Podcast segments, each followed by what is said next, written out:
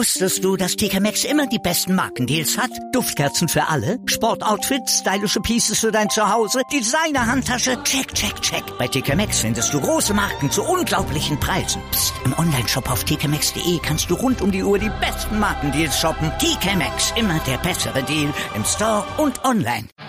Der HSV-Talk mit Sven. Jede Woche neu auf meinsportradio.de. Moin und hallo zum HSV-Talk auf meinsportradio.de. Vielleicht kennt ihr mich noch, mein Name ist Sven Schulze, SvenGZ bei Twitter und ich habe vor ein paar Jahren mal einen HSV-Talk gemacht und denke, ich mache mal wieder eine neue Folge und habe mir dazu wie immer Gäste eingeladen, drei an der Zahl. Bei mir ist es der Christian Maas, at Krischan1878 von den Blockperlen. Moin Krischan. Moin Sven.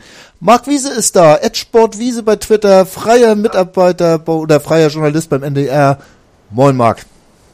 Hallo Sven. Matthias Mees at YellowLed ist auch mal wieder da. Matthias, bei dir soll ich immer nichts dazu sagen. Moin. Moin Sven. ja, ähm, die letzte Sendung, die war vor dem ersten Spiel in diesem Jahr. Seitdem ist doch ein bisschen was passiert und darüber wollen wir heute reden. Ähm, wir hatten einen schlechten Start in dieses Jahr. Äh, 1 zu 0 mit der roten Karte in Wolfsburg und dann das, vor allem das 3 zu 1 in Ingolstadt, Mark. Äh, war das schon wieder der Rückfall in alte Zeiten im Nachhinein oder was hast du damals gedacht? Ja, eigentlich habe ich genau das gedacht. Also ähm, nach dem Spiel in Wolfsburg, was ja tatsächlich eigentlich nicht so schlecht war, beziehungsweise einfach äh, aufgrund einer Personalie, nämlich Al Albin Ekdal, massiv ähm, beeinflusst wurde, uns negativ beeinträchtigt hat, ähm, habe ich so gedacht, na, gegen Ingolstadt, da kann man eigentlich erstmal wieder richtig sehen.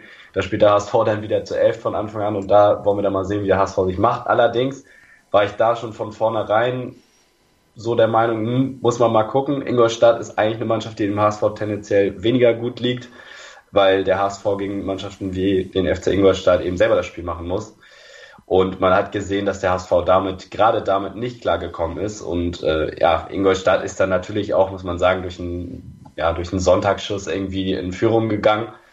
Und ähm, ja, der HSV hat es eben nicht geschafft, äh, spielerisch mh, hm, zu Torchancen wirklich zu kommen. Ähm, und ja, dann kam eins zum anderen, dann wird ein Freistoß noch abgefälscht und ja, da hat man eben gedacht, der, der, die Mannschaft verfällt wieder in alte Muster, aber sie hat uns ja ein Glück Lügen gestraft. Weil die Initialzündung in dieses Jahr, Matthias, das war dieses 3 zu 1 von Goto Kusakai, den er da unter die Latte geprallt hat, äh, ge, ge, geballert hat. Nein, äh, danach gab es die Steigerung gegen Leverkusen, äh, wo man sich vielleicht einen Schritt zurück besonnen hat auf die Grundtugenden oder was war das, Matthias? Das war eine Schlacht gegen Leverkusen. Also das, das, das war kein schönes Spiel. Es ist jetzt schon wieder zwei Wochen her und wir hatten so viel zu feiern in der Zwischenzeit, aber ich erinnere das als es war kein schönes Spiel. Es drehte sich in erster Linie wieder um diese irre Story mit Papadopoulos und äh, Treffer gegen seine ehemalige Mannschaft und äh, trägt er die Neuen jetzt doch zurecht und sowas, aber ich, erinnere das in erster Linie als, als Kampfspiel, als, als Abwehrschlacht.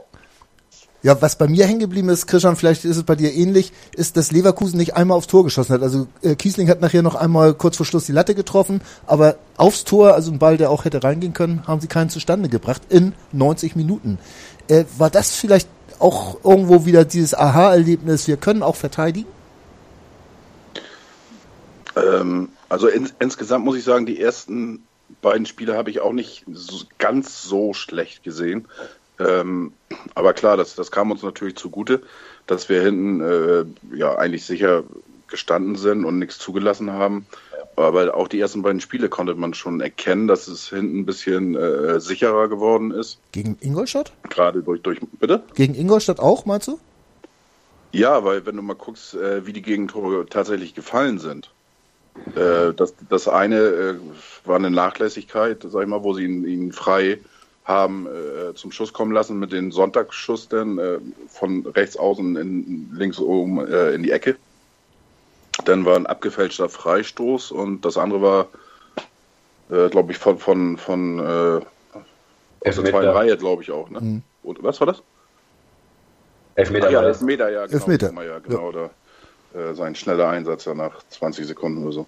Ja. Ähm, Elfmeter, also das waren jetzt auch nicht, nicht Tore, sag ich mal, die rausgespielt waren oder, oder wo wir hinten eine Scheiße ausgesehen haben. Ähm, das darf man ja nicht vergessen. Also von daher fand ich das nicht so schlimm. Das, das Spiel, ähm, um das jetzt mit den Worten von Holtby mal zu sagen, äh, Ingolstadt ist einfach eine ekelhafte Mannschaft. ähm, auch wenn er das wieder zurückgenommen hat. Das ist so. Also ich habe äh, ähm, das Spiel in Hamburg von der letzten Saison noch in Erinnerung. Das ist äh, grausig. Da war ich auch im Stadion und, und äh, alle Spiele waren grausig gegen Ingolstadt. Das ist einfach so. So, und, und von daher fand ich eigentlich schon, dass wir auf alle Fälle defensiv ähm, auf einem aufsteigenden Ast waren. So, und gegen, gegen ähm, Leverkusen da, wie Matthias schon sagte, das war ein ekelhaftes Kampfspiel. Ne? Oder eine Schlacht. Ekelhaft ich, fand ich nicht, aber eine, eine Schlacht, war eine Schlacht. Ja. Also, das war so Stellungskrieg. Stell, ja, genau. Aber äh, wie gesagt, was ich da sehr beeindruckend fand, ich war da ja nun im Stadion, die Heimspiele habe ich mir dieses Jahr alle gegeben. Äh, da, da muss man wirklich sehen, äh, dass, dass man da auch äh, absolut geordnet stand und nach hinten nichts zugelassen hat. Also das ja. finde ich gerade auch bei diesen bei diesen Abnutzungsgeschichten, da rutscht ja gerne mal ein Ball lang durch und da kommt ein schneller Stürmer und macht da irgendwas. Aber nein, da war also so gut wie gar nichts. Und das fand ich dann doch schon sehr beeindruckend. Und das hat sich dann ja gegen Köln ähnlich fortgesetzt im Pokalmarkt, wo, wo wir bei diesem 2 zu 0, das war ein Fußballspiel und man hat am Ende verdient gewonnen. Ja, das äh, war für mich eigentlich auch so die größte Überraschung, das Köln-Spiel. Ich war da auch selber da und ähm, habe gedacht, also habt ihr ja gerade schon ganz gut beschrieben, das Leverkusen-Spiel war jetzt wirklich auch kein Augenschmaus, auch nach vorne nicht. Also wenn man da mal gesehen hat, der HSV ist wirklich einfach über den Willen gekommen, ähm, aber wirklich spielerisch nach vorne war da auch relativ wenig. Ähm, wir hatten ja eine gute Chance durch Bobby Wood und dann eben das Tor. Aber sonst war da nach vorne nicht viel. Ähm, ich kann mich da an einige Situationen erinnern, wo der HSV ja den Ball hatte und wirklich überhaupt nicht wusste, was er damit anfangen sollte. Und das war eben gegen Köln ganz anders. Äh, wobei ich auch in dem Spiel finde, dass Köln uns wirklich viel Platz gelassen hat auf der einen ja. Seite. Auf der anderen Seite haben wir uns das aber auch selber, ähm, ja, selber erkämpft, diesen Platz, ähm, durch, durch den wirklich sehr agilen, fand ich in dem Spiel Waldschmidt, der natürlich etwas unglücklich agiert hat, ähm, hat ein paar Chancen vergeben, auch äh, ziemlich große Chancen, aber eben durch seinen läuferischen Einsatz und dadurch, dass er immer von, von der rechten Seite auch in die Mitte gezogen ist, hat er eben diese Lücken gerissen und dadurch konnten wir uns wirklich sehr viele Torchancen rausspielen. Bobby Wood war vorne eben auch der zweite laufstarke Spieler, der dafür gesorgt hat. Ähm, Holtby hat in dem Spiel ähm, viele gute Pässe gespielt. Gideon Jung natürlich ähm, hat, hat aus dem Mittelfeld äh, heraus das Spiel mit aufgebaut. Also es sah schon wirklich deutlich, deutlich besser aus. Ähm, und eigentlich, wenn man mal ehrlich ist, hätte das Spiel ja nicht 2 zu 0, sondern 5 zu 2 oder 6 zu 2 ausgehen müssen. Ja, das wäre so, wenn die Chancen äh, verwertet werden. Also 2 zu 0. Ich fand es ganz angemessen, so wie es war. Aber Matthias, äh, war es wirklich so, Köln hat nicht ganz so eklig gespielt wie Leverkusen oder Ingolstadt und hat uns dadurch in die Karten gespielt, weil sie auch mehr Räume gelassen haben, oder? Ich fand sie schlicht und einfach nicht gut in dem Spiel und das äh, hat auch das äh, das war auch so mein Eindruck von der geschätzten FC-Timeline. Die waren nicht ja. sehr zufrieden mit dem Pokalspiel. Das, da habe ich also teilweise was gehört von die erste Halbzeit sei die schlechteste FC-Halbzeit seit Wiederaufstieg und ähnliche Geschichten. Also sie waren einfach nicht gut. Das soll nicht die HSV-Leistung schmälern, die ähm, für mich eigentlich im, das Pokalspiel das erste war ja, dass wir vorher durchgetauscht haben quasi. Ja. Ne? Ich glaube, er hat auf sechs Positionen umgestellt, unter anderem eben Waldschmidt gebracht, der für mich komplett aus dem Nichts kam und ein richtig gutes Spiel gemacht hat. Unglücklich, ja, er hat nicht, nicht getroffen und hat richtig dicke Chancen gehabt, aber der hat Alarm gemacht da auf rechts. Ja. Finde ich auch. Ja, und, äh, war Köln nicht auch das erste Spiel von äh, Walassi oder wie auch immer, wenn ich mir jetzt ganz korrekt aussprechen? Ich glaube ja. Genau, war das erste, ja. Und völlig überraschend, weil er gesagt hat, what? Da war er, glaube ich, eine Woche in Deutschland, spricht die Sprache nach wie vor nicht und unglaubliches Spiel gemacht dafür. Ja. Über die Neuzugänge werden wir uns gleich nochmal genauer unterhalten. Lass uns nochmal erstmal die, diese Spiele durchgehen. Ähm, dann kam ja dieses 13-0 in Leverkusen. Das war ja äh, äh, in Leipzig. Leipzig, in Leipzig, Leipzig. sorry. In Leipzig. Äh, Christian, das, das war ja ein Spiel zum Augenreiben, ne? Da, da, da mochte man nicht ganz glauben, was man da sehr, ich weiß nicht, oder wie ging's dir dabei? Ich, ich hatte eigentlich die ganze Woche hatte ich gedacht, scheiße, scheiße, scheiße. Äh, das könnte jetzt, könnte jetzt wieder, äh, oder eigentlich, sag ich mal, im Gesetz der, der HSV-Serien, konnte das eigentlich nur in die Hose gehen. Und ähm, hatte eigentlich alle Tage ein scheiß Gefühl, aber am Samstag dann, ich sag, nö, also irgendwas, irgendwas wird da gehen heute. So, und, und, und das, das Spiel, das war äh, Wahnsinn. Also das war eine absolut klasse Leistung und, und die haben auch absolut verdient mit 3 zu 0 gewonnen. Ja. ja. Und äh, ja, da kann man auch wieder sagen, die waren schlecht, die haben einen schlechten Tag gehabt oder äh, die Leipziger. Ähm, aber das lasse ich dann auch nicht mehr gelten, wenn du dreimal hintereinander gegen Leverkusen, gegen Köln und gegen Leipzig, äh, die können nicht nur alle einen schlechten Tag gehabt haben. Ähm, man muss auch mal irgendwo die, die Leistung vom HSV dann irgendwo äh, akzeptieren äh, können, auch außerhalb äh, von den HSV-Leuten. Ja. Also ich war, ich war restlos begeistert. Letzt, letztlich ist mir das scheißegal, ob das irgendjemand akzeptiert oder nicht. Äh, ich war auch, wie du, Klar. begeistert und äh, musste mir ein paar Mal die Augen reiben bei dem Spiel, äh, als es dann noch losging äh, Papadopoulos wieder das 1 zu 0. Äh, das, das war ja, Marc, das sind ja äh, Geschichten, die, die gibt's ja gar nicht. Also sowohl ge äh, gegen Leverkusen als auch gegen äh, Leipzig das 1 zu 0 gemacht. Äh, wie kann sowas überhaupt funktionieren? Naja, das ist, ähm, das ist natürlich schon irgendwie eine Ironie des Schicksals. Also ich habe mich wirklich gefreut, dass das auch mal, äh, da das Schicksal auch mal auf unserer Seite ist. Wir haben ja auch in in letzter Zeit, ähm, beziehungsweise in den letzten Jahren, ähm, das, das Schicksal auch, oder die Ironie des Schicksals mal gegen uns gehabt, wenn irgendwelche Ex-Spieler gegen uns getroffen haben. Das ist ja nicht allzu selten vorgekommen. Deswegen habe ich mich da wirklich riesig gefreut, ähm, gerade für Papadopoulos, weil das einfach ein super Typ ist. Ähm, ich will jetzt nicht zu tief schon in die Neuzugänge reingehen, da wollten wir ja später noch ähm, das ja. vertiefen, aber ähm, der eben die Mannschaft einfach total mitreißt. Und ich finde aber der Schlüssel zum Erfolg in diesem Spiel gegen Leipzig war eher die kompakte Mitte bei uns. Wir haben es wirklich verstanden, ähm, bei Leipzig die Passwege zuzustellen. Ähm, sie konnten kaum mal Bälle zwischen die Linien spielen, was ja eigentlich ihre Stärke ist, gerade ähm, wenn Forsberg da ist.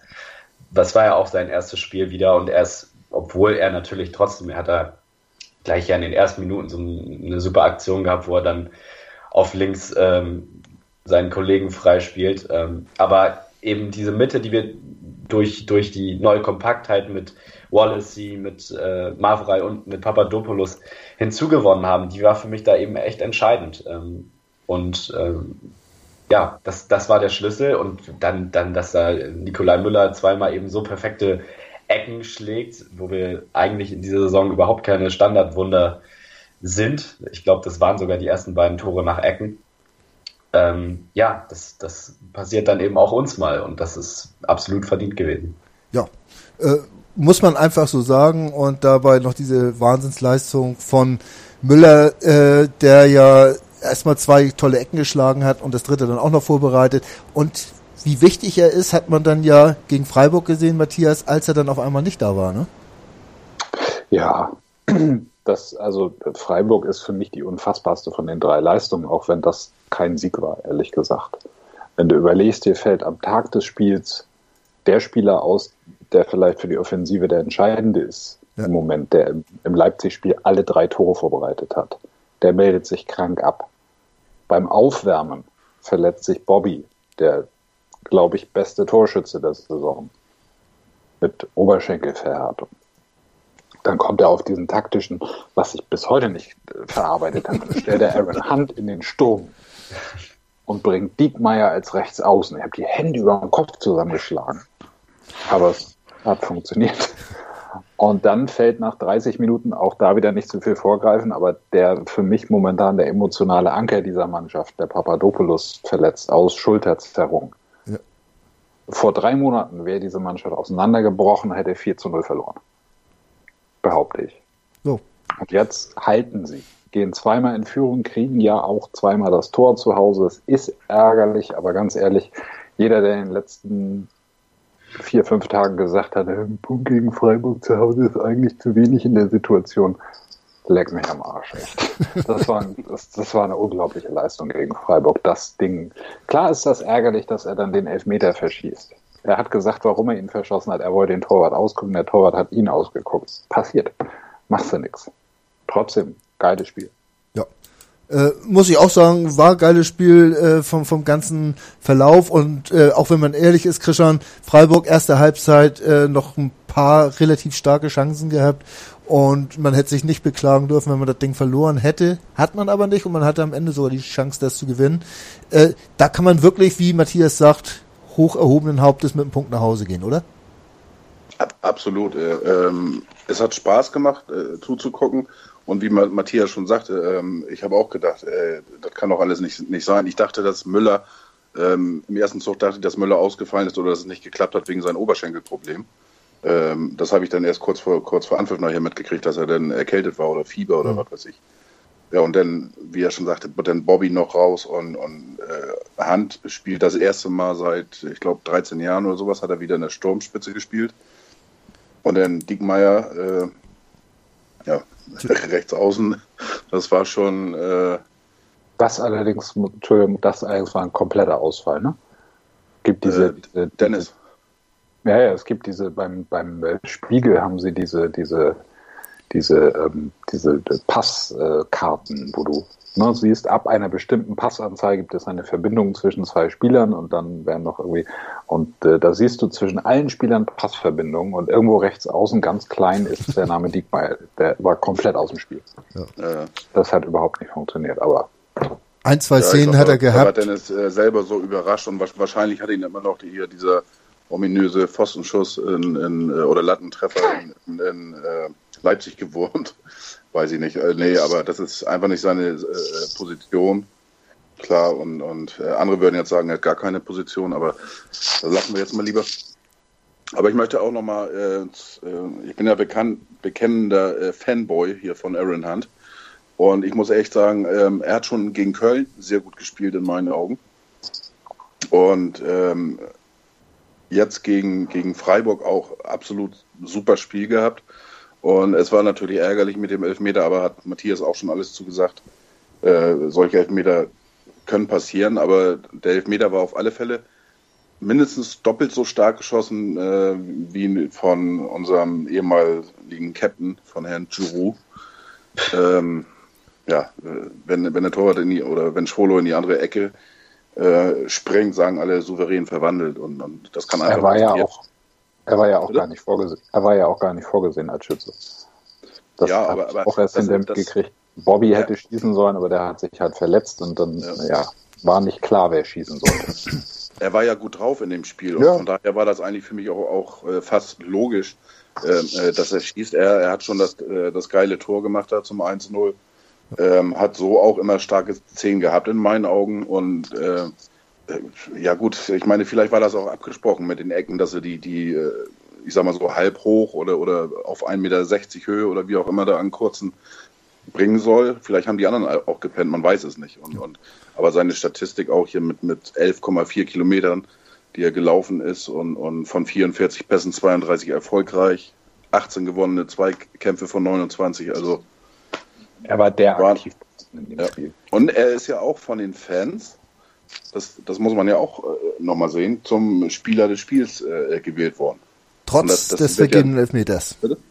Ich sag, trotz des vergebenen Elfmeters. Trotz und, des vergebenen Elfmeters. Und daran erkennt man eigentlich wirklich, in meinen Augen, dass da äh, unter den Anhängern vom HSV auch so ein kleiner Wandel in, in der letzten Zeit äh, stattgefunden hat. Weil ich, ich denke mal, noch vor einem halben Jahr oder sowas hätten sie ihn bei der gleichen Leistung, beim gleichen Ergebnis äh, wahrscheinlich nicht dahin gewählt. Also ich denke nee. mal, dass äh, das Freiburg-Spiel vielleicht das auffälligste von Aaron Hunt war, seit er in Hamburg ist, auch vielleicht das Beste, kann man so sagen.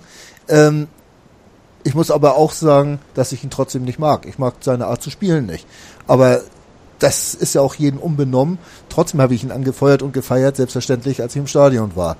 Ähm, wir werden jetzt mal kurz in Medias Res gehen und uns überlegen, wie denn dieser Leistungsanstieg und diese Stabilität, die ja anscheinend äh, eingezogen ist, äh, zustande gekommen ist, ob das wirklich nur die neuen Spieler waren, über, um die wollen wir uns gleich auch kümmern, oder ob da auch sehr viel Trainer drin steckt. Alles nach einem kurzen Break. Wild Thing, die Rugby Europe Championship, live auf meinsportradio.de. Deutschland gegen Belgien. Belgien. Am 4. März ab 16.10 Uhr live aus Offenbach. Du willst noch Tickets gewinnen? Dann nimm noch schnell an unserem Gewinnspiel teil und sichere dir zwei Tickets. Alle Infos dazu findest du auf meinsportradio.de. Weiter geht's beim HSV-Talk hier auf meinsportradio.de und apropos meinsportradio.de, ihr habt uns ja gefunden, sonst würdet ihr uns nicht hören, aber wir haben eine neue Website und da könnt ihr jetzt sogar direkt unter diesem Beitrag, wenn ihr uns darüber hört, kommentieren. Ihr könnt mal eine Anregung loslassen. Sonst natürlich über die bekannten Kanäle auf Facebook slash HSV Talk oder bei Twitter at HSV Talk immer rauslassen oder direkt zu mir at SvenGZ. Ja, ich hatte versprochen, dass wir jetzt weitermachen mit der Analyse. Wie wichtig sind die neuen Spieler? Und ich fange wieder beim Marc an. Marc, du hast auch schon vom Mentalitätsmonster Papadopoulos gesprochen oder hast das zumindest angedeutet. Äh, wie wichtig ist er schon nach diesen drei, vier Spielen, die er gemacht hat für diese Mannschaft? Ja, wenn er fit ist, dann ist er sehr wichtig für die Mannschaft. Das hat man direkt gesehen. Ähm, vor allem eben als Typ. Ähm, er ist einfach ein Spieler, der diesen, ähm, ja, dieser, diesen unbändigen Willen wie fast kein anderer verkörpert. Ähm, wie er sich in die Zweikämpfe haut. Da gab es so ein symbolisches Bild gegen, gegen Leverkusen, mhm. ähm, wo er da, ähm, ich weiß nicht, einen Außenspieler da ähm, an, einer, einer Linie abräumt, aber eben auf faire Art und Weise. Also ist eben auch ein unfassbar zweikampfstarker Spieler. Ähm, ja, und dann, dann hat man äh, Mergi Mavrei daneben, der auch ein, ein, super Zweikämpfer ist, aber eben auch ein Typ. Ich habe da so, was man, was man hören konnte, ist das eben auch ein sehr, sehr aufgeräumter Typ, der ähm, sehr rational denkt, der genau weiß, wie er eine Lage einzuordnen hat, der intelligent ist. All das sind so Faktoren bei, bei Spielern, die, die dem HSV so in der Vergangenheit so ein bisschen abgekommen sind, finde ich. Ähm, diese Typen haben uns einfach so ein bisschen gefehlt. Und äh, ich habe es ja vorhin schon angesprochen, ähm, dann finde ich eben mit Wallacey hat man dann den dritten Neuzugang, der, der für Stabilität sorgt. Und, und die Defensive ist eben genau das Kernproblem der Hinrunde gewesen. Das haben wir auch schon ähm, in, in anderen Talks mal äh, sehr ausführlich schon besprochen, dass die Kaderplanung da einfach völlig fehlgeschlagen ist. Und mit diesen drei Transfers hat man jetzt eben wirklich dafür gesorgt, dass man hinten wieder sicherer steht. Und äh, ja, dass wir nach vorne schon, schon vorher Qualität hatten, das wussten wir. Allerdings ähm, wussten wir sie da noch nicht so richtig einzusetzen. Unter Bruno Labbadia, der hat leider für mich ein bisschen das falsche System gespielt. Er hat sehr auf Ballbesitz gesetzt. Ähm, ja, und Markus Gisdol hat es dann eben erkannt, dass, dass dieses, diesen Kader, den wir haben, dass man den eher, ja, dass wir schnelle Spieler haben, dass wir übers Tempo kommen müssen, dass wir konterstark sind. Und ähm, ja, das hat Gistol so nach und nach alles erkannt, hat richtige Personalentscheidungen getroffen, er hat Sakai zum Kapitän gemacht, er hat äh, mit Emir Spahic einen, einen wohl vermeintlichen Störfaktor im, im Innenleben der Mannschaft ähm, beseitigt, will ich fast sagen. Das klingt jetzt ein bisschen martialisch. Ähm, aber er hat so nach und nach einfach so eine Hierarchie in der Mannschaft geschaffen. Und das ist für mich ähm, der Hauptpunkt und der entscheidende Faktor, weshalb es jetzt besser läuft. War schon sehr viel drin bei dem, was du erzählt hast. Matthias, da picken wir uns jetzt mal ein bisschen was raus. Papadopoulos, okay, über den können wir ja den ganzen Tag lang schwärmen. Mergi Maffrey daneben, auch da hat Marc schon ein bisschen was zugesagt. Ist er ja. so der, der, der unscheinbare, aber doch relativ stabile Nebenpart äh, zu Papa? Als der Transfer verkündet wurde, da war ich sehr skeptisch, weil ich erstmal den Mavrai überhaupt nicht einordnen konnte. Ich gucke relativ wenig andere Bundesligisten und da kenne da manchmal auch Spieler einfach nicht. Und Mavrai, den hatte ich nicht auf dem Schirm. Und da muss ich ganz ehrlich sagen, Alter, ist der Typ ein Turm. Weil klar, Papadopoulos kriegt im Moment die Presse, weil er, habe ich eben schon gesagt, so ein bisschen auch der emotionale Anker ist. Und natürlich ist das auch eine geile Story mit, trifft gegen seine ehemaligen Vereine. Ne? Spielen wir eigentlich noch gegen Schalke, weil, ne? Ja, doch, ja. Vielleicht kann ihm auch einfach jemand einreden, er hat mal bei Bayern München gespielt oder so. ähm, aber der Mavra ist, ist schon geil da hinten. Und äh, mir ist das auch zu einfach zu sagen, ja, das sind zwei Typen und die räumen da ab und dann wird ja ihre, ähm, wird ja ihre, ihre, ihre, wie sagt man, ihre kulturelle Verbindung, er ist Albaner, er ist Grieche, die verstehen sich. Das ist mir persönlich zu einfach. Das sind zwei richtig gute Fußballer. Hm. Das sind richtig gute Innenverteidiger. Und die, ich habe das erste Spiel mit denen gesehen und gedacht, so ist das also, wenn man mit Innenverteidigern spielt. Denn das muss man jetzt mal sagen. Johann Giroud in allen Ehren, Giroud hat es gut gemacht, als er spielen musste. Und du hast gesehen, Giroud ist ein Typ, der braucht eigentlich einen Führungsspieler neben sich, der mhm. mal frei sein kann. Und dann spielt Giroud auch eine tolle Leistung. Ja, mhm. und Spahic kann man sehr, sehr, sehr, sehr geteilter Meinung sehen. Und äh, dann hat Gidi ja auch teilweise Innenverteidiger gespielt und alle haben gesagt, ja, der Jung und mir hat er eigentlich im defensiven Mittelfeld immer schon besser gefallen als als Innenverteidiger und äh, jetzt haben wir halt zwei da hinten, die es gelernt haben und die es richtig, richtig können, für meinen Geschmack. Noch dazu Papadopoulos äh, finde ich auch sehr interessant, er ist ja unglaublich jung noch. Du denkst ja, solange wie der schon in der Bundesliga an spielt, denkst du ja, der müsste kurz vor 30 sein, der ist 24. Also Wahnsinnsspieler und es wird ja auch schon diskutiert, ob man ihn nicht irgendwie komplett verpflichten müsste und ob Leverkusen ihn rausrückt und ob Hamburg ihn bezahlen kann. Und da muss man sicherlich sehr, sehr vorsichtig gucken, was sein Gesundheitszustand und seine Krankenakte dazu sagen. Aber im Prinzip neige ich dazu einem, wenn es machbar ist, ja, weil der ist schon richtig, richtig gut. Ja. Das Noch dazu ja? Kopfballmonster. Ja.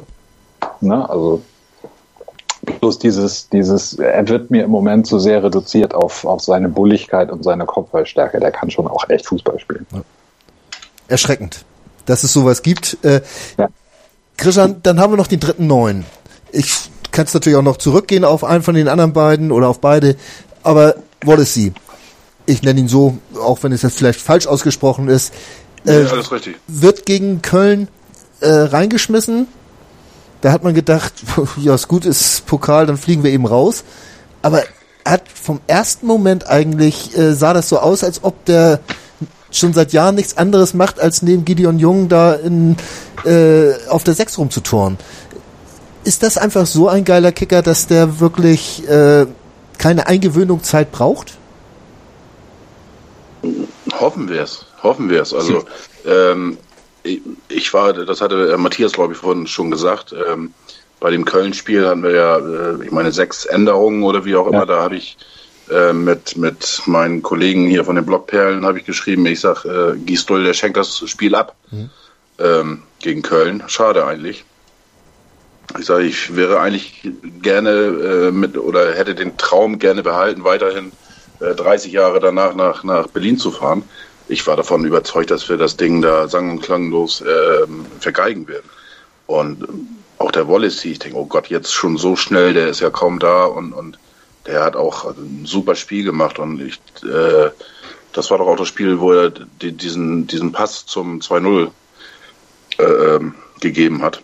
Als Einleitung, ne? Und, zu dem Spielzug. Ja, genau, als mhm. Einleitung, ja. Also der, der, war schon genial und, und äh, der hat ein Auge, eine Ruhe, eine Übersicht und, und äh, ja irgendwie der Fels in der Brandung. Und obwohl er so jung ist, obwohl er so kurz da ist, dann kommt er von äh, aus Brasilien, sieht das erste Mal Schnee in seinem Leben und alles, was dazu, alle neue Umgebung und, und hast du nicht gesehen und äh, Wahnsinn.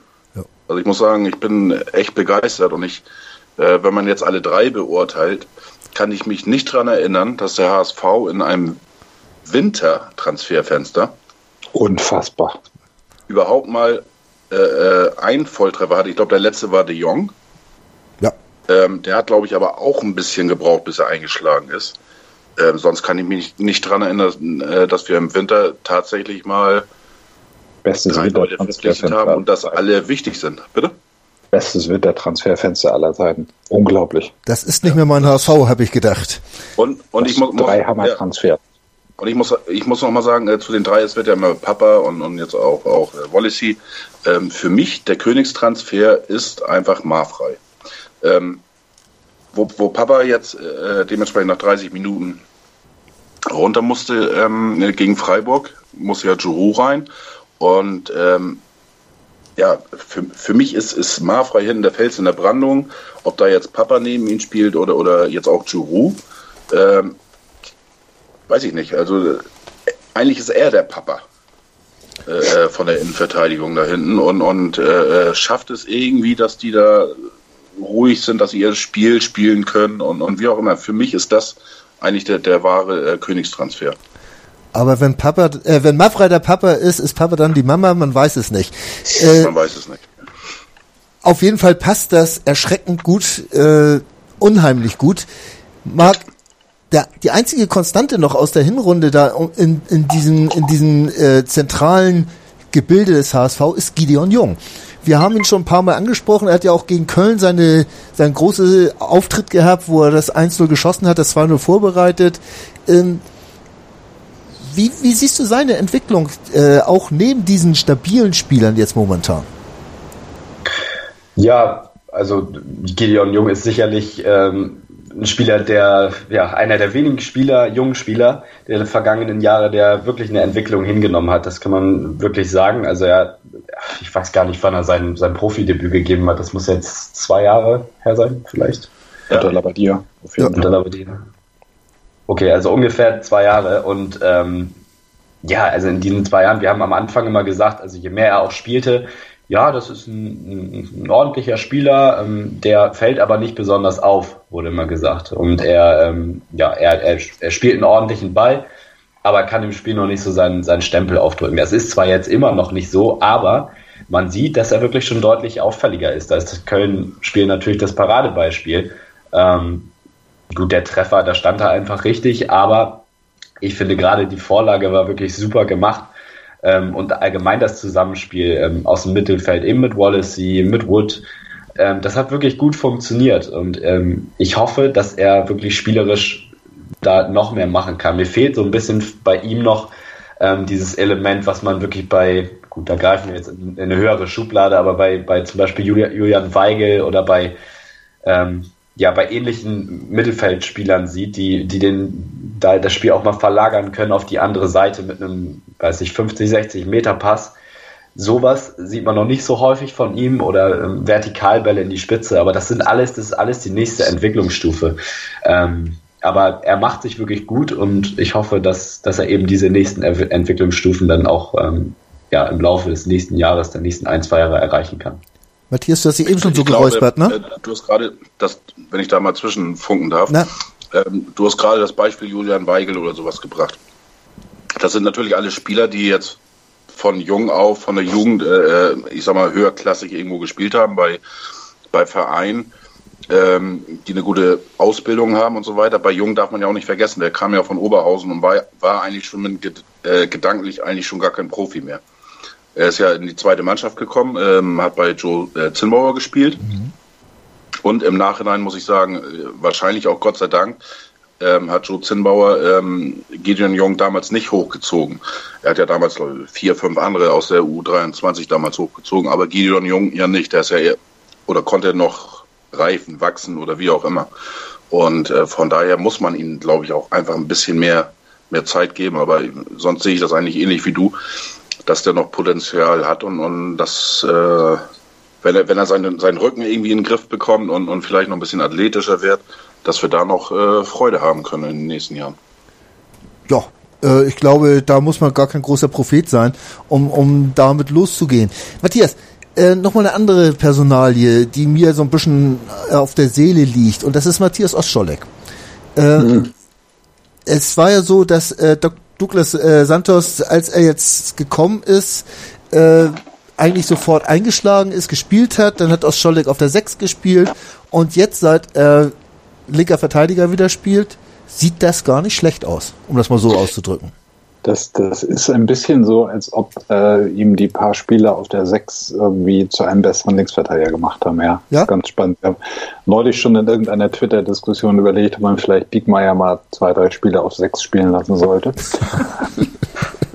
Aber. Das Sechser-Doping. Nee, ich glaube auch nicht. Also, das ist, äh, Diekmeyer ist schon rechts und auch Rechtsverteidiger. Also, das ist jemand, äh, der braucht das der braucht das Feld vor sich, damit er auch seine Schnelligkeit äh, ausspielen kann und äh, der muss Platz vor sich haben. Das, äh, der würde als Sechser nicht funktionieren. Aber Ostschalek finde ich vor allen Dingen deswegen interessant, weil ich vor seiner Versetzung ins äh, defensive Mittelfeld immer so ein bisschen den Eindruck hatte, dem fehlt ein bisschen die Matchhärte. Ja.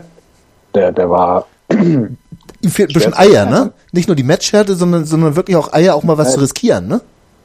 Das weiß ich nicht so, aber ich hatte defensiv immer den Eindruck, er ist körperlich überfordert von seinen Gegenspielern was eigentlich nicht sein darf als, als Außenverteidiger, weil deine Gegenspieler sind genau solche Hänflinge wie du eigentlich. Und offensiv traute er sich nicht so richtig ja. was. Also vielleicht meinst du das. Das meinte ich damit, genau. Er hat sich nicht wirklich was getraut. Inzwischen hat er sein erstes Tor geschossen. Das hat er Dennis Diekmeyer voraus. Und äh, äh, ja, es, es funktioniert besser und es ist auch wichtig, weil du immer mir wird viel zu selten eigentlich die Flanke beurteilt. Ja, das ist was, was man, ähm, das hat man gesehen an Nikolai Müller, als äh, Gotoko Sakai plötzlich Rechtsverteidiger spielte. Und da wurde auch Nikolai Müller stärker, ja. weil er einen Flankenpartner hatte, der besser zu ihm passte. Und im Moment siehst du auch, für mich zumindest in den letzten Spielen, siehst du, dass Philipp Kostic immer stärker wird. Weil er anscheinend mit, mit Ostscholek jetzt hinter sich besser klarkommt als äh, vorher noch mit Santos. Und das ist, das ist sehr wichtig. Insofern ist es wichtig, dass Ostscholek als, äh, als Linksverteidiger stärker ist. Ob das so bleibt, muss man sehen, aber Douglas Santos äh, scheint mir im Moment hinten dran zu sein. Obwohl ich muss dir bei Kostic so ein bisschen widersprechen oder die Einschränkung machen, dass ich ihn gegen Freiburg eigentlich relativ äh, ja durchschnittlich oder Brotlos fruchtlos, brotlos, brotlos gegen Freiburg, ne? ja. also auch nicht gut gesehen habe. Sagen wir es ganz klar. Nee, nee das ist, ja, es war ein bisschen brotlos, aber er hat grundsätzlich, was ich so spannend finde an ihm, ist, dass er, es gibt eigentlich kaum einen Verteidiger im Moment, Außenverteidiger der Bundesliga anscheinend, äh, von den Vereinen, gegen die wir spielen zumindest, die ihn so richtig stoppen können. Der macht mehr oder weniger, was er will da. Hm. Das finde ich, finde ich ganz spannend. Es kommt leider zu wenig dabei raus, deswegen ist es oft brotlos, ja. Aber grundsätzlich ich glaube immer noch, dass das was wird mit Kostic. Er wird ja auch relativ kritisiert, was bestimmt auch an der hohen Ablöse liegt, aber ich glaube, das wird schon auch noch. Ja, äh, bin ich vollkommen bei dir. Also ich habe auch schon gute Spiele von ihm gesehen und auch ja. gesagt, äh, Mensch, da hat er sich aber auch richtig reingehängt und richtig den Arsch aufgerissen. Also Schönwetterspieler ist er nicht, kann man nicht so sagen. So, dann lass uns nochmal den Abschluss finden. Gotoku Sakai haben wir auch schon mehrmals besprochen. Äh, Christian, als neuer Kapitän. Er ist kein Filigranfußballer, äh, kommt über die Einstellung, aber ist auch in diesem ganzen Konzept jetzt von Gistol ein, ja, ein, ein Eckpfeiler, will ich das mal nennen. Ja, ich meine, du darfst nicht vergessen, ne? Er ist ja der angehende Weltfußballer. Ich wollte äh, gerade sagen. Sakai und, und muss ich ja nochmal erwähnen. Ich hatte ja eigentlich schon lange damit gerechnet, dass äh, Mr. Yellow äh, das äh, dementsprechend erwähnt. Ich bin schon richtig enttäuscht. Nein, aber ähm, ja, ich weiß auch nicht. Am Anfang habe ich gedacht, was macht er denn jetzt für eine Scheiße? Jetzt äh, äh nimmt er jetzt Juro auch noch, noch die Kapitänsbinde äh, weg und, und, und äh, gibt die Sakai. Also am Anfang muss ich ehrlich sagen, war ich sehr skeptisch. Mhm. Im Nachhinein, nein, war das äh, das Beste, was er machen konnte. Und, und ähm, ja, Sakai, egal wo er spielt, ob auf der 6, auf der 8, auf der äh, links, rechter Verteidiger, den kannst du, glaube ich, auch im, im Sturm aufstellen oder äh, zur Not in, ins Tor stellen. Der kreidet nebenbei noch die Außenlinie, wenn es sein muss.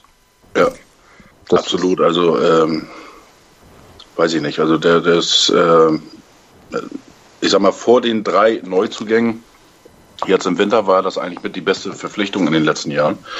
Ähm, Wobei zumal die Ablöse, Entschuldigung, zumal die Ablöse kann ich bis heute nicht fassen. Ja, ich weiß 500.000 Euro. Ja. ja. Unglaublich. Ja, gut, er, er, hat da auf der Bank gesessen, ne? Und, und ja. Ja. Ich glaube, Stuttgart beißt sich bis heute noch in den Hintern, was sie da in der Transferperiode gemacht haben. Erstmal Sakai für 700.000 und dann haben sie, glaube ich, Ibisevic an Hertha verliehen und haben ihm noch weiter das Gehalt gezahlt. Und der ist ja durch die Decke gegangen wie sonst was. Also, sowas würden wir ja nie machen, irgendwas verleihen und weiter Gehalt zahlen oder so. Das kennen wir ja nicht. Übrigens ist das ein wunderbares Stichwort, Marc, weil wir wollen uns gleich nochmal um die Vereinsführung, um die neue kümmern, ob wir da schon Veränderungen feststellen können und ja, Aufsichtsrat neu und so weiter. Wollen wir mal drüber reden, was da alles so passiert ist in den letzten Wochen. Bis gleich.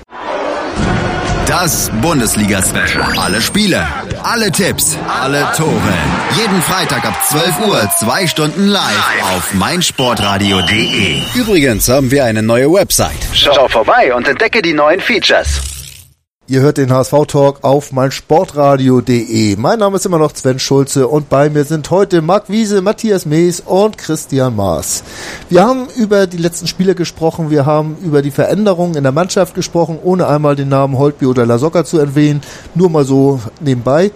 Äh, und dann wollen wir jetzt doch mal die Führungsetage so ein bisschen ankratzen und da mal sprechen und die Führung beginnt auf dem Platz und zwar beim Trainer.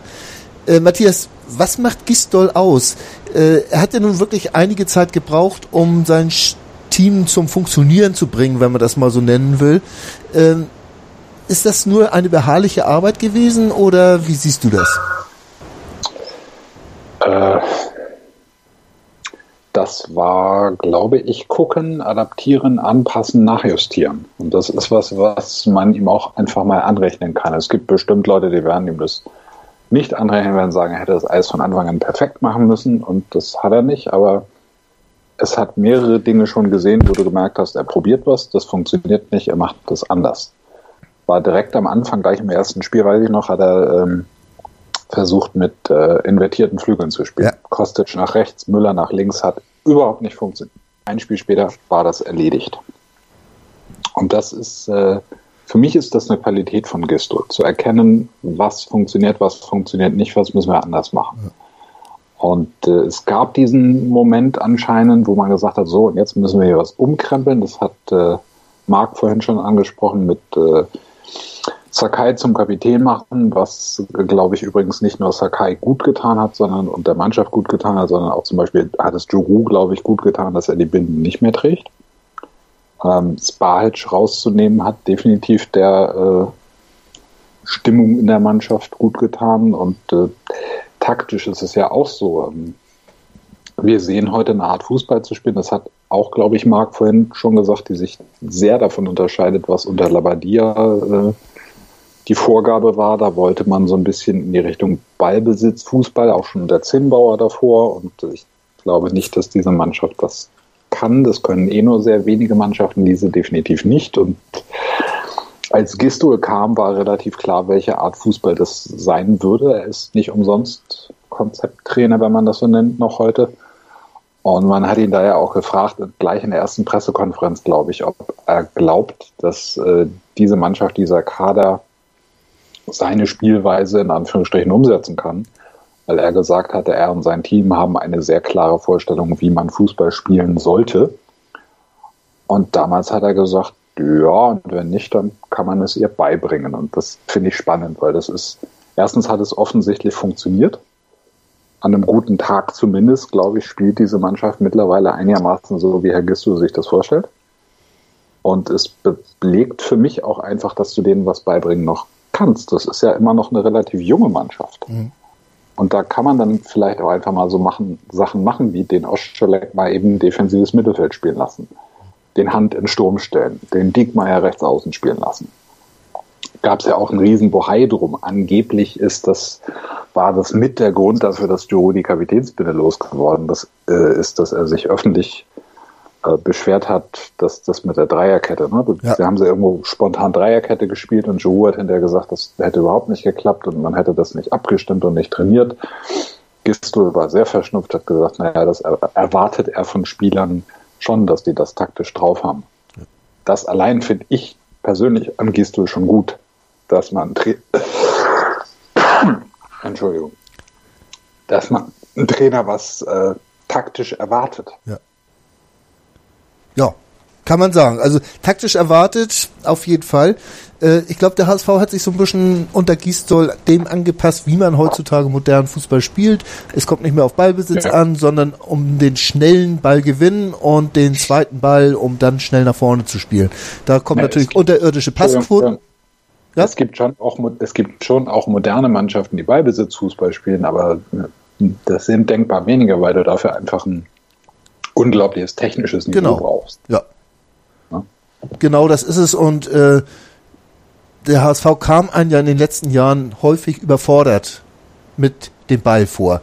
Und ja. äh, wenn man dann hintenrum zwar eine bessere Passquote hat, äh, wenn man 75% Passquote machen will und die meisten Bälle aber nach hinten spielt, äh, ist das ja auch nicht gerade ansehnlich und auch nicht gerade zielführend.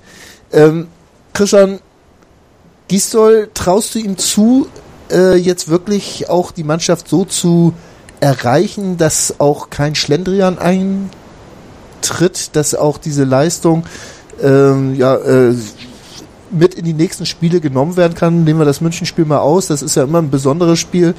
Ähm, oder, oder glaubst du auch, er wird an die Grenzen, an seine äh, Grenzen stoßen und dann irgendwann zerknittert aufgeben müssen? Also das hoffe ich nicht und das glaube ich auch nicht. Also ähm, wie gesagt, ich sehe das ein bisschen, vielleicht ein bisschen zu positiv. Wie auch immer, hatte ich vorhin schon mal angedeutet, dass ich jetzt auch das äh, ähm, Spiel in Ingolstadt jetzt nicht so schlimm fand. Äh, klar haben wir 3-1 verloren und, und äh, sah scheiße aus und, und die, die Leistung war auch nicht so schön. Ähm, aber im Endeffekt, wenn man sieht, wie die Tore gegen uns gefallen sind, hätte das auch ein 1-1 äh, werden können. Jo. Mit ein bisschen Glück. So, und, und äh, in Wolfsburg. Gehe ich übrigens mal, nicht mit, also gehe ich übrigens überhaupt nicht mit, also weil Ingolstadt, da gehe ich überhaupt, überhaupt nicht mit, weil ich Ingolstadt also vom ganzen Auftreten, äh, von der Mentalität der Mannschaft grausam fand. Aber egal, äh, ist ja, nur meine Meinung. Mag, mag sein, aber, ja. aber wie gesagt, äh, die Gegentore, die wir uns gefangen haben, das waren jetzt nicht so, dass die äh, herausgespielt waren, aber äh, wie auch immer. Äh, klar, es war ein schlechter Auftritt an dem Tag, absolut, aber es war jetzt nicht so, oder ich, ich habe es nicht so unterirdisch gesehen, wie äh, viele Spiele in der Hinserie oder gerade, sag ich mal, die ersten sechs, acht Spiele. Ja.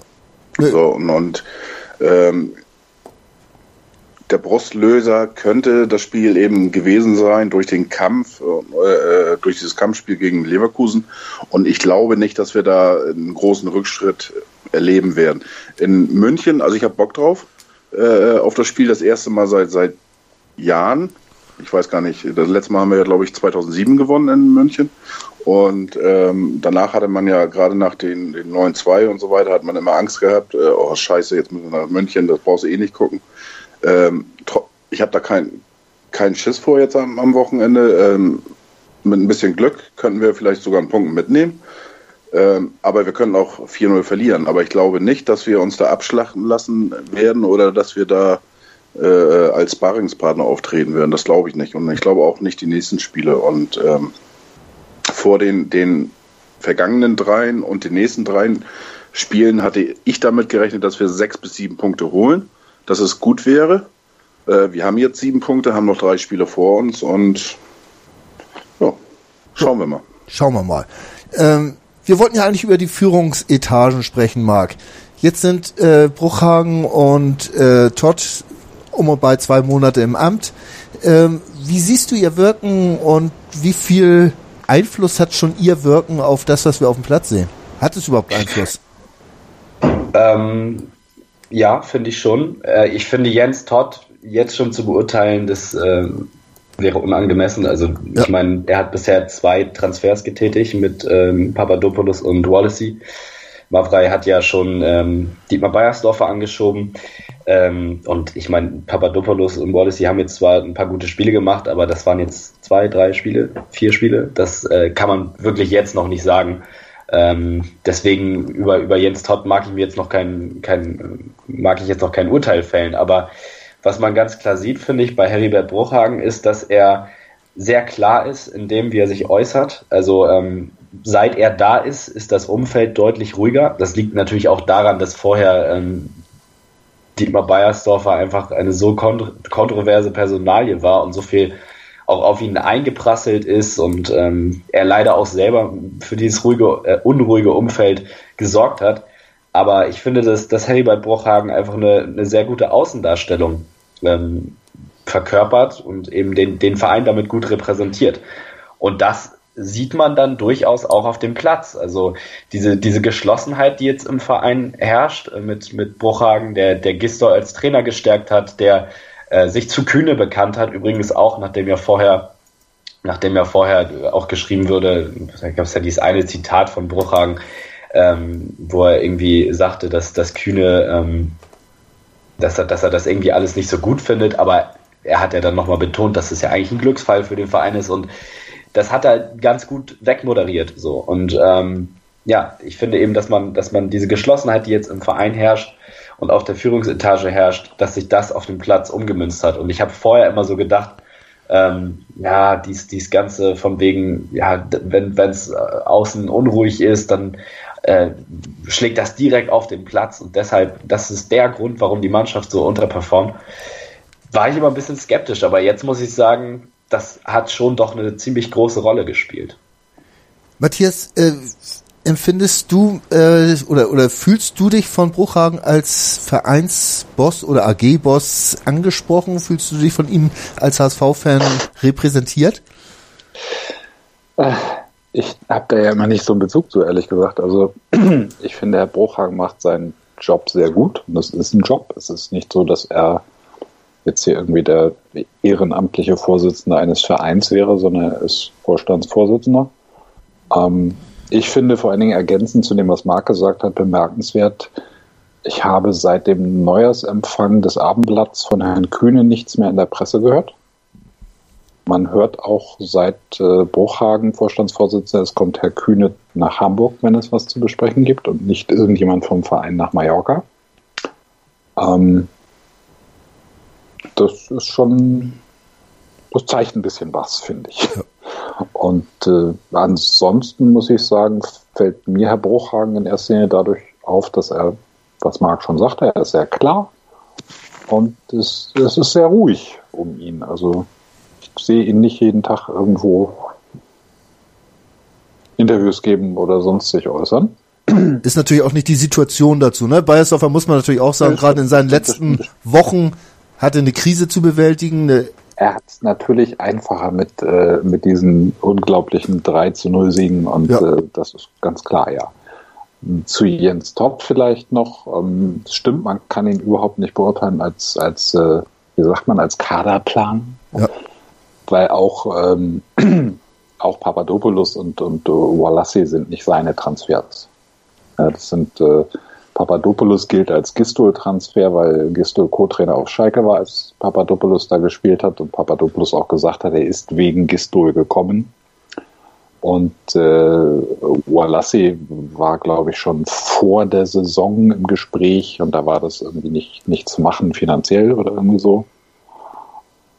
Insofern, das sind beides keine Todd-Deals und äh, wirklich beurteilen wird man ihn wahrscheinlich erst nach dem Sommertransferfenster können, aber ich finde ihn bisher auch ganz gut in der Außendarstellung. Und das ist was, worauf ich ganz gerne gucke, weil mir das bei gar nicht so wenigen sportlich Verantwortlichen in den letzten Jahren unangenehm aufgefallen ist. Und ich finde ihn in der Außendarstellung eigentlich auch sehr gut. Er ist sehr ruhig, er ist sehr gelassen, er bemüht sich auch, die, die Situation zu beschwichtigen, aber dabei nichts zu beschönigen und dafür, dass alle Welt so skeptisch war, was wir da schon wieder für einen Zweitliga-Manager holen, kann man eigentlich mit ihm bisher ganz zufrieden sein, finde ich. Christian, was haben die beiden noch nicht gesagt, wo du noch Wert drauf legst? Hast du noch was? Sonst Nee, nicht so wirklich. Also wie gesagt, in, in Kurzfassung würde ich sagen, ähm, das war die beste Transferperiode von Dietmar Beiersdorfer. Ja. Ähm, die wir jetzt erlebt haben. Und ähm, bei Jens Todd gefällt mir, was, was Matthias ja eben auch sagte, äh, er macht auch einen, einen, klaren, aufgeräumten Eindruck, wenn er spricht. Ähm, er, er, kann sich artikulieren, das war, das war eben das größte Manko bei, bei Didi. Und, und ich mag Didi. Didi ist, ist ein HSVer und wird es auch immer bleiben. Aber ach, gut, lassen wir es mal so stehen. Und, und, und äh, Aber nee, bei Bruchhagen nee, haken wir mal nach, Christian haken wir noch mal bei Didi nach. Äh, du gehst du denn so weit, dass du äh, ihn gerne noch als, als Sportdirektor oder sonst Nein. was gesehen hättest? Nein. Nein. Gut. Nein. Alles klar, das Abs wollte ich bloß noch mal nachgehakt haben. absolut nicht, weil ähm, ich glaube, er hat sich manchmal ein bisschen äh, ja, leiten lassen. Ich sag mal, das sieht man so ein bisschen an Halilovic, äh, an dem Transfer äh, dass er dann vielleicht ein bisschen zu sehr hier und da auf große Namen geguckt hat.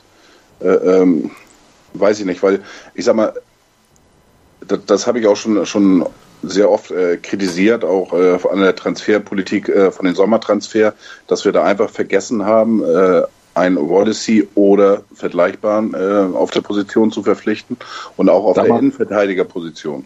Und, ich da mal äh, kurz einhaken darf, Krischer? Ja. Ähm, den Wallace hatten sie schon lange auf dem Zettel, aber wenn man sich mal anguckt, wer da noch auf dem Zettel gewesen sein soll fürs ja, aber Mittelfeld, das sind ja die Transfers, wo ich denke, die hätte es mit Bayersdorfer, wären die nicht mal ne, Dominik Kohr und äh, Eugen Polanski. Die hättest du bei Bayersdorfer nicht auf den Zettel gekriegt. Das, das wäre für ihn nicht die, standesgemäß die, gewesen. Die Namen haben zu wenig Glanz. Ja. ja. Das ist ja das, was ich meinte. Da hat er sich leiten lassen und, und holt einen Halilovic, der irgendwo einen Namen hat, ja. als, als Balkan-Messi und so weiter.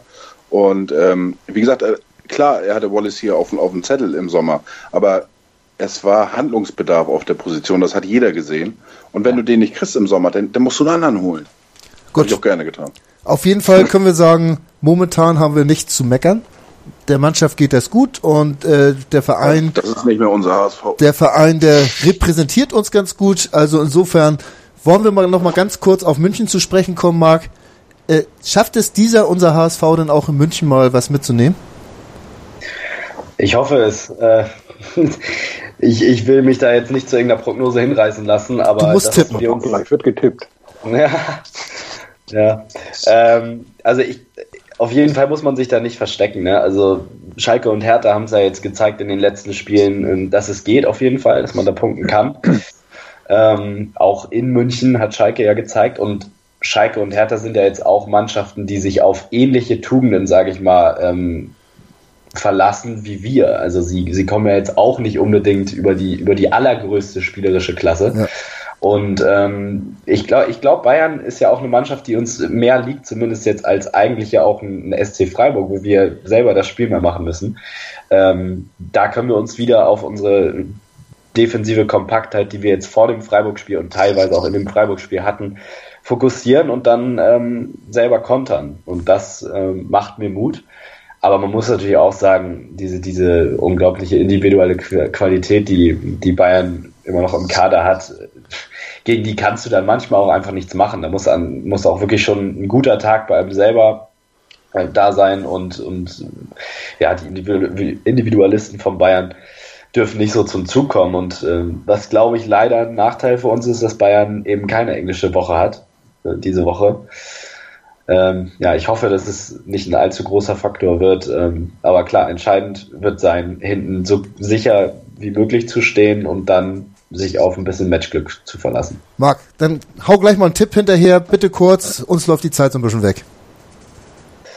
Äh, dann sage ich 1-1. Das ist ein kurzer Tipp. Matthias, dein Tipp? Ich sage auch 1-1. Also gegen Bayern geht immer was. Dass wir gewinnen, glaube ich jetzt nicht unbedingt, aber wir gucken mal. 1-1. Christian? 1 zu 2. 1 zu 2 sagst du, also natürlich für den HSV, für wen denn sonst? Ja, ich schließe mich einfach mal an und sag, wir gewinnen 2-1, weil ich habe keinen Bock auf Unentschieden zu tippen. Äh, das ist natürlich fundiert und so wird hier gearbeitet beim HSV-Talk, der jetzt zu Ende ist. Ich möchte mich ganz herzlich bei Marc Wiese, Matthias Mees und Christian Maas bedanken und wir hören uns demnächst versprochen, diesmal dauert es nicht so lange, wieder hier beim HSV Talk auf meinsportradio.de. Bis dahin, tschüss und nur der HSV. Moin. Hast das Spiel gesehen? Ja. War ganz gut, ne?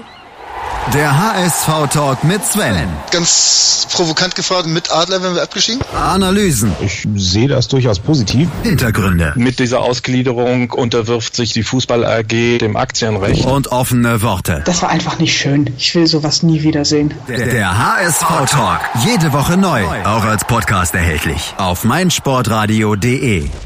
Wusstest du, dass TK Maxx immer die besten Markendeals hat? Duftkerzen für alle, Sportoutfits, stylische Pieces für dein Zuhause, Designer-Handtasche, check, check, check. Bei TK Maxx findest du große Marken zu unglaublichen Preisen. Psst. im Onlineshop auf tkmaxx.de kannst du rund um die Uhr die besten Markendeals shoppen. TK Maxx, immer der bessere Deal im Store und online. Ich habe mich natürlich schockverliebt, weil die war wirklich ganz, ganz klein. So begann die Mensch-Hund-Beziehung zwischen Christina und Tierschutzhund Frieda. Und wie es danach, nach dem ersten Moment der Verliebtheit, so weiterging und welche Klippen es danach zu umschiffen galt, das hört ihr in der neuen Ausgabe von Iswas Dog, dem Podcast für harmonische Mensch-Hund-Beziehungen. Iswas Dog?